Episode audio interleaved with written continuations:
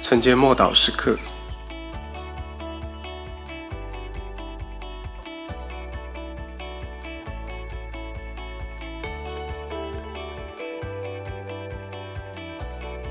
靠圣灵得生，靠圣灵行事。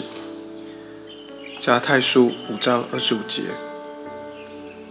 我们若靠圣灵得生，就当靠圣灵行事。我们往往把全部的心思意念都放在我们外在的生活当中，以及面对私欲的这个征战、挣扎当中，而这一切事情已经紧紧的抓住了我们的注意力。同样的，只要抓住我们的注意力，就抓住了我们。因此，我们需要被圣灵来抓住，被圣灵来统管，被圣灵来来吸引。深深的沉浸在圣灵同在的生命里面，从里面到外面的征战跟得胜，比我们面对外面的挣扎更来的容易。我们内在的生命和灵命比外在的肉体更加的强壮很多，所以我们需要专注活出内在生命。不管我们是透过每一天的灵修时间，或是透过我们现在是线上聚会，或者是呃透过我们听了某一些美好的见证，然后激励我们活出内在的生命。然而，内在生命本来就是在我们里面的，好比就一口井，我们可以不断的去汲取里面的活水，这口井供应了我们应有的活水，所以因此。神的计划是，我们不但能够饮这个活水，我们更要让这个活水从我们里面涌流出来，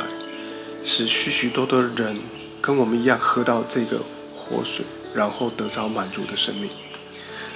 这个部分是仇敌所不希望的，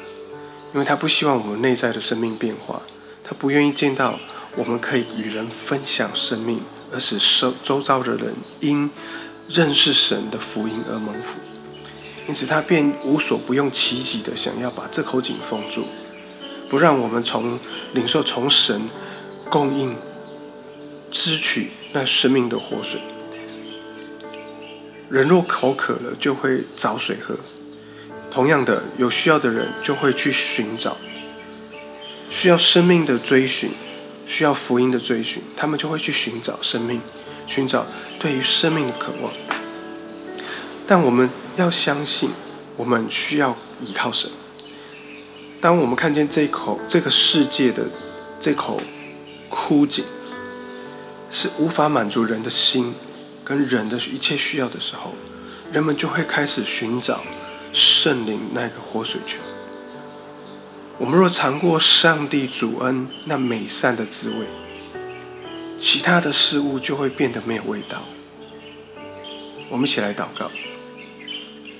神啊，你就是我生命的泉源，我感谢你为我预备生命的活水。求你帮助我，不断的饮于你生命的活水，并且单单依靠你，单单寻求圣灵在我们里面的生命。奉主耶稣基督的名祷告。